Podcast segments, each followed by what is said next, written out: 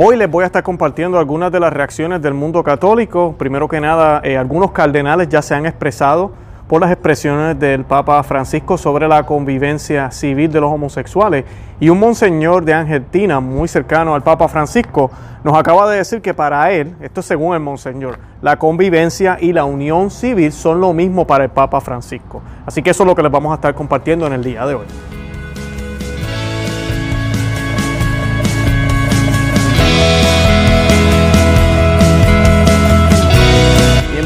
a Conoce, Ama y Vive tu Fe. Este es el programa donde compartimos el Evangelio y profundizamos en las bellezas y riquezas de nuestra fe católica.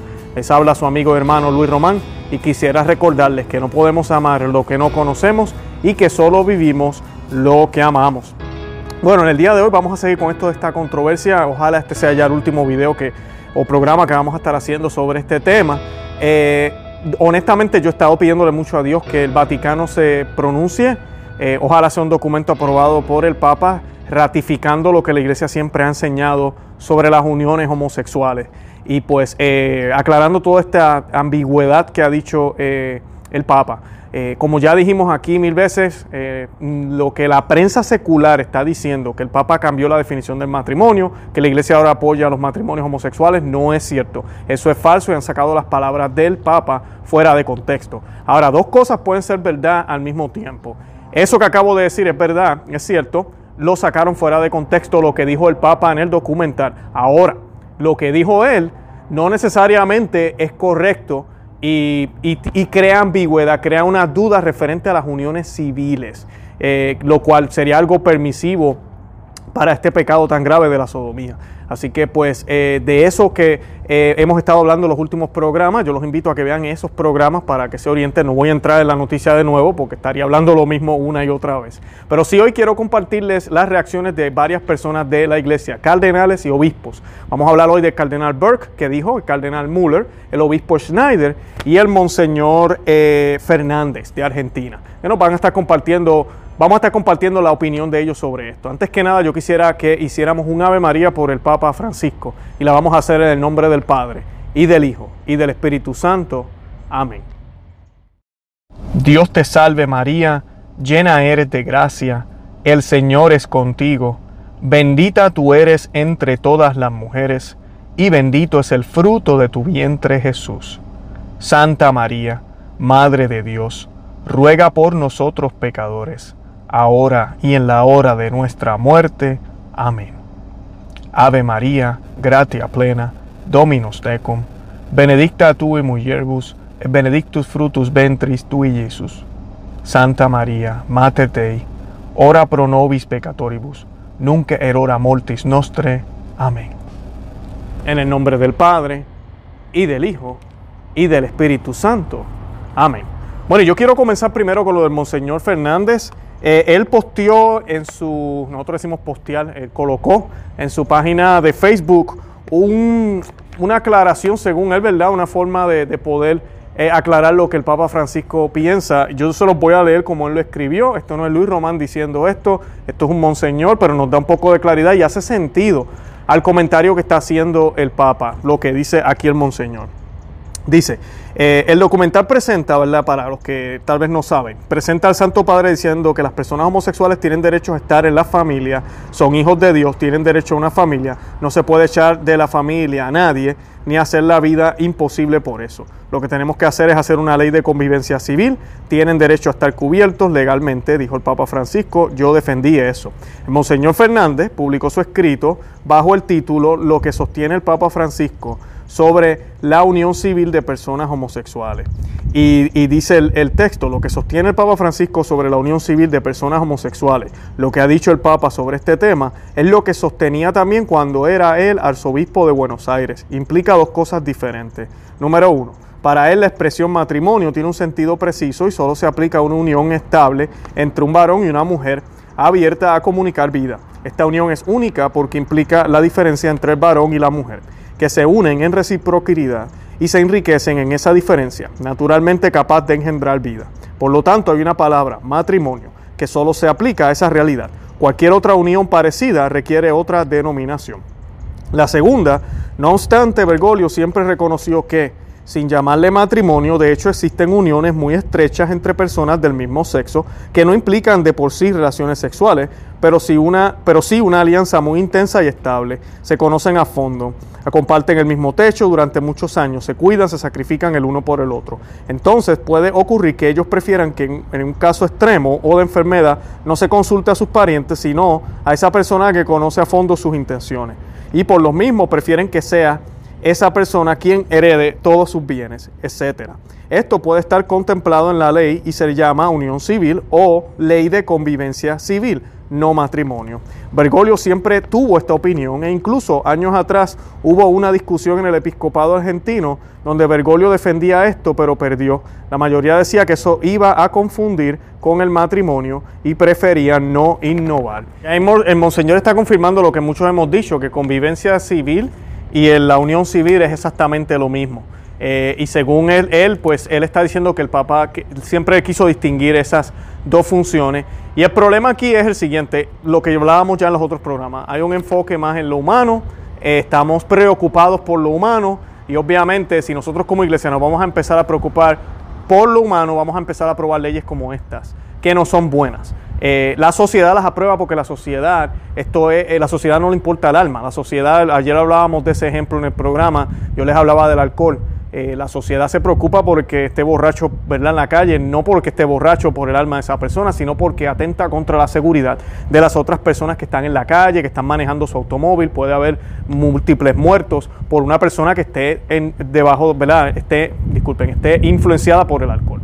Ahora, si tú compras mil cajas de cerveza, y estoy exagerando, y te las tomas en un día en tu casa, nadie te va a detener. Al gobierno no le importa. Y te van a encontrar muerto, intoxicado, y al gobierno no le interesa nada de eso. Después que no lo hagas en la calle, después que no atentes contra la vida de los demás. Ese es el gobierno porque el gobierno tiene la cabeza y la mente y todo puesto en la tierra.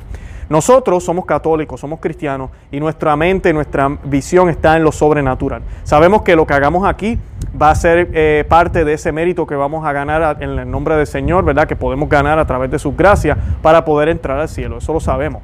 Pero tenemos nuestra mente y nuestra vista puesta en Cristo, el que reina, Él el que está allá en el cielo.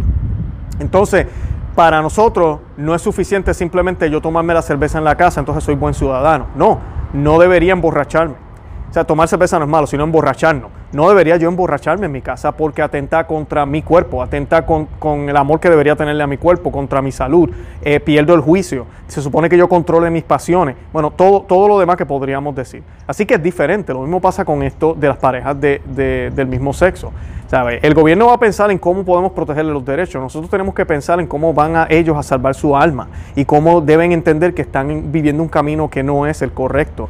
Y sí es cierto, hay parejas del mismo sexo que, mira, tal no tienen relaciones sexuales, pero vamos a ser realistas, también cuántas.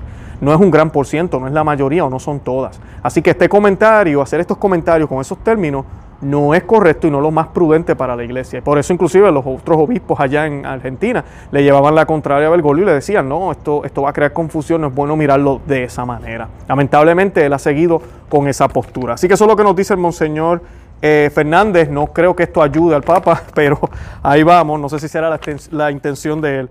El, el, obispo Atanasio Schneider, para seguir con los obispos, dijo lo siguiente. En un documento que publica el vaticanista norteamericano Edward Petting en su página de internet, el obispo auxiliar de Astana, Atanasio Snyder, pide al Santo Padre que aclare el escándalo que ha suscitado su apoyo a las uniones civiles de personas del mismo sexo. Todos estos pequeños de las iglesias, niños, jóvenes, padres y madres de familia, monjas de clausura, sacerdotes, obispos, afirma Snyder, dirían con seguridad al Papa Francisco, Santo Padre, por la salvación de su propia alma inmortal, por el bien de las almas de quienes, por su aprobación de las uniones del mismo sexo, ofenden gravemente a Dios y exponen sus almas al peligro de la perdición eterna con sus actos sexuales. Conviértase, retráctese de su aprobación y proclame, en unión con todos sus predecesores, la siguiente enseñanza inmutable de la Iglesia. Y citamos la enseñanza, la cita el obispo Schneider. La Iglesia enseña que el respeto hacia las personas homosexuales no puede, en modo alguno, llevar la aprobación de la conducta ni la legislación de las uniones homosexuales. Reconocer legalmente las uniones homosexuales o equipararlas al matrimonio significa no solamente aprobar esta conducta desviada y convertirla en modelo para la sociedad actual, sino también oscurecer valores fundamentales pertenecientes al patrimonio común de la humanidad. La Iglesia no puede dejar de defender esos valores para el bien de los hombres y de toda la sociedad.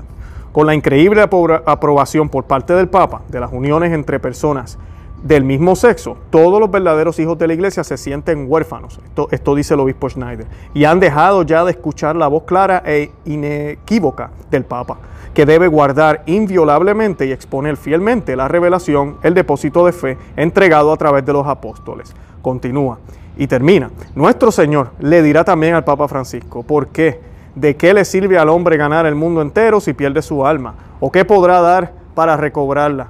Porque el Hijo del Hombre vendrá en la gloria de su Padre con sus ángeles y entonces pagará a cada uno según sus obras. Eso está en Mateo 16, 26, 27. Y nuestro Señor dirá además al Papa Francisco, pero yo he rogado por ti para que tu fe no desfallezca. Y tú, cuando te conviertas, confirma a tus hermanos. Palabras fuertes aquí del obispo Schneider, con luz, un hombre que yo admiro muchísimo al obispo Schneider. Eh, pidámosle a Dios que se mantenga firme, porque estos hombres salen a, a, hablar de esto y créanme, son más los que piensan de esta forma. Lo que pasa es que no se atreven a hablar y son pocos los valientes que están hablando. El próximo que tengo aquí ya es un cardenal. Los cardenales, después del Papa, son los que tienen en un sentido, podemos decir, más autoridad, son los que gobiernan también la iglesia junto con el Papa, son los príncipes de la iglesia, ¿verdad? Y el cardenal Gerald Muller eh, dijo lo siguiente, el primero pues aclare, dice, no conozco la redacción exacta de la ambigua declaración de la entrevista, pero el efecto es fatal. Los fieles católicos están irritados. Los enemigos de la iglesia se sienten confirmados por el vicario de nuestro Señor Jesucristo, cuya filiación en Dios rechazan. En lugar de utilizar argumentos teológicos y filosóficos de la razón, apelan a los sentimientos, comprobando así la racionalidad de la fe con el sentimentalismo. Pero la fe no depende de una opción política en el espectro de la derecha o de la izquierda o de una posición ideológica entre el conservadismo, conservadismo o el progresismo, sino sólo de la verdad de que Dios mismo está en su esencia y en la palabra de su revelación histórica. El cristiano cree en Dios como la primera verdad y reconoce al Papa y a los obispos como sucesores de Pedro y los otros apóstoles. La lealtad al Papa es algo diferente de la papolatría idolátrica, similar al principio según el cual el líder o el partido siempre tiene la razón. Cuando surgen tensiones entre la palabra de Dios obvia y la interpretación infalible, por un lado, y las expresiones privadas de opinión, incluso de las más altas autoridades eclesiásticas, se aplica siempre el principio indubio prodeo. El magisterio sirve a la palabra de Dios y nunca está por encima de la revelación. Yo voy a repetir eso. Esto es Luis Román repitiendo esa línea del el cardenal Müller porque me parece excelente. El magisterio sirve a la palabra de Dios y nunca está por encima de la revelación. Eso es uno de los, de los aspectos que aprendemos en teología. Cuando estamos estudiando la teología, eh, los teólogos tienen ese mandato, ¿verdad? De saber que estamos sujetos a la revelación pública, que es la Biblia, ¿verdad? Que es las Sagradas Escrituras. El magisterio no está por encima de eso. Eh, es bien importante. Esa es, en cualquier caso, la enseñanza válida de la Iglesia sobre la relación de la revelación de Dios en Cristo con la autoridad docente subordinada a ella. La presente declaración del Papa es una expresión puramente de opinión privada, que todo católico puede y debe contradecir libremente. John Henry Newman, el famoso cardenal y uno de los más grandes maestros de la Iglesia en los tiempos modernos, ha dicho que incluso peor que la corrupción financiera en las organizaciones de la iglesia y la corrupción moral del clero y de los laicos dirigentes es la corrupción en los asuntos de la doctrina revelada. Esto fue y es la fuente de todos los abusos y escándalos en la historia de la iglesia. ¿Qué es la franqueza eclesiástica o la libertad de un hombre cristiano? entre el Papa y los obispos, especialmente los cardenales de la Santa Iglesia Romana. Existe la misma relación análoga que entre Pedro y los otros apóstoles. Pablo se enfrentó a Pedro porque éste se había desviado de la verdad del Evangelio, Gálatas 2.14, a través de un comportamiento y un discurso ambiguo. Jerónimo, Agustín y Tomás de Aquino en su interpretación de la carta a los Gálatas se ponen del lado de Pablo en cuanto al contenido y alaban a Pedro por su humildad al dejarse reprender por él. En la Iglesia Católica, con referencia a la complementariedad de los sexos, el matrimonio y la familia, la palabra de Dios es válida en su interpretación definitiva en la persona y misión de Cristo su Hijo, en relación con los fariseos y entonces y ahora. ¿No habéis oído que el Creador los creó varón y hembra en el principio? Por lo tanto, el hombre dejará padre y madre y se unirá a su esposa y los dos serán una sola carne. Mateo 19, 4. No hay derecho al matrimonio y a la familia a menos que un hombre y una mujer, según su naturaleza creada por Dios, se digan libremente en conciencia a los ojos de Dios, solo tú y para siempre, hasta que la muerte nos separes. Fuera del matrimonio legítimo, según la voluntad de Dios, toda unión sexual es objetivamente un pecado grave, independientemente de la culpa subjetiva que solo Dios conoce y a cuyo perdón podemos confiarnos siempre y en todo momento. Pero no debemos pecar frívolamente por la misericordia de Dios y en lugar de dejarnos justificar por su juicio misericordioso. No debemos vernos confiados en un acto pecaminoso por el aplauso de los contemporáneos descristianizados. El Catecismo de la Iglesia Católica hace una clara distinción entre el cuidado pastoral y la atención personal a las personas con tendencia a, personas del mismo sexo y la evaluación objetiva de los actos homosexuales o incluso heterosexuales fuera del matrimonio que son contrarios al mandamiento de Dios. El que dice que permanece en Él también debe llevar una vida como Él la ha llevado. Primera de Juan 2.6. Guardar los mandamientos de Dios es una expresión de amor por Él y el reconocimiento de su efecto curativo en el hombre. En lugar de encontrarse con personas que se sienten confirmadas por él en su actitud y pensamiento erróneo y que se muestran al mundo con una imagen del Papa, el Papa debería estudiar el libro de Daniel Matson e invitarlo a una conversación. Es un americano que ha encontrado la salida de la dignidad de la indignidad de la promiscuidad sexual a una vida de abstinencia en la libertad y la gloria de los hijos de Dios. Romanos 8, Se fue Gerard Muller, cardenal perfecto emérito de la Congregación para la Doctrina de la Fe. Así que ahí tenían otro cardenal y, de verdad que no creo que haya mucho que añadir aquí, de verdad que dijo lo que tenía que decir, habló claramente lo que es la enseñanza de la Iglesia Católica, lo que deberíamos hacer y decir y lo que realmente es importante y tiene prioridad. El último que quiero compartirles aquí hoy es el cardenal Burke. Y dice, tales declaraciones generan gran desconcierto y causan confusión y error entre los fieles católicos, en cuanto contrarias a la enseñanza de la Escritura y de la Sagrada Tradición, y del reciente magisterio por el que la Iglesia custodia, protege e interpreta todo el depósito de fe contenido en las Sagradas Escrituras y la Sagrada Tradición causan asombro y error con respecto a la enseñanza de la Iglesia entre personas de buena voluntad que desean sinceramente saber lo que la Iglesia Católica enseña. Imponen a los pastores de almas el deber de conciencia de hacer las oportunas y necesarias aclaraciones en primer lugar, el contexto y la ocasión de tales declaraciones las hacen desprovistas de todo peso magisterial. Se interpretan correctamente como simples opiniones privadas de la persona que las hizo. Estas declaraciones no comprometen en modo alguno las conciencias de los fieles, que más bien están obligados a adherirse con sumisión religiosa a lo que enseñan las sagradas escrituras y la sagrada tradición y el magisterio ordinario de la iglesia al respecto. En particular, cabe señalar lo siguiente. Voy a entrar a esos puntos ahora, pero ahí está otra vez lo mismo que dijo, eh, dijeron los otros dos. Eh, estas son, esto, esto no es magisterio, esto no es infalible, no hay que hacerle caso, así de sencillo. Lo que el Papa dice ahí no hay que hacerle caso, esto no lo están diciendo cardenales y obispos. punto número uno, basándose en la Sagrada Escritura, y disculpen, voy, vuelvo a aclarar aquí. Estoy hablando de los comentarios que el Papa acaba de hacer. No estoy diciendo en todo lo que el Papa dice. Estoy diciendo lo que él acaba de decir. Si el Papa decide hablar es cátedra, si el Papa da una enseñanza es cátedra, es diferente. Tú y yo como católico estamos obligados a obedecer y a escuchar lo que el Papa está diciendo. Pero si lo hace de esta manera, así en el avión, en una entrevista, no. Eso no es infalible y no tenemos obligación a escucharlo. Ok, punto número uno. Basándose en la Sagrada Escritura que presenta los actos homosexuales como acto de grave depravación, la tradición siempre ha declarado que los actos homosexuales son intrínsecamente desordenados. Eso está en el Catecismo de la Iglesia Católica, numeral 2357. También la Sagrada, en la Sagrada Congregación para la Doctrina de la Fe, persona humana, la declaración sobre ciertas cuestiones de ética sexual, numeral 8. En cuanto a contrarias a la ley natural, que son estas eh, relaciones cerradas al don de la vida y desprovistas de una verdadera complementariedad afectiva y sexual. Por tanto, no pueden aprobarse. Punto número dos, las tendencias particulares y a veces profundamente arraigadas de las personas, hombres y mujeres, en la condición homosexual, que son para ellas una prueba, aunque no constituyan en sí misma un pecado, representan sin embargo una inclinación objetivamente desordenada. Eso está en el Catecismo numeral 2358 eh, carta a los obispos de la Iglesia Católica también eh, eh, habla sobre esto en la pastoral de las personas homosexuales. Numeral 3.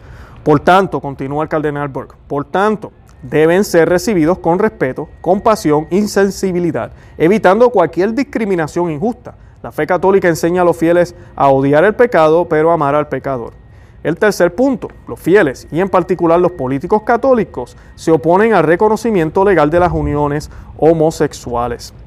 El derecho de formar una familia no es un derecho privado de reivindicación, sino que, que, debe responder al designio del Creador que ha querido al ser humano en la diferencia sexual, varón y hembra los creó. Génesis 1.27, llamando así al hombre masculino y femenino a la transmisión de la vida dado que los matrimonios aseguran la sucesión de generaciones y por tanto están eminentemente de interés público, el derecho civil les otorga un reconocimiento institucional. Las uniones homosexuales, en cambio, no necesitan una atención específica desde el punto de vista legal, ya que no ejercen esta función por el bien común. Hablar de unión homosexual en el mismo sentido que unión conyugal de los casados es de este hecho, profundamente engañoso, porque no puede haber tal unión entre personas del mismo sexo. En lo que respecta a la administración de justicia, las personas en condición de homosexual, como todos los ciudadanos, siempre pueden hacer uso de las disposiciones de la ley para salvaguardar sus derechos privados.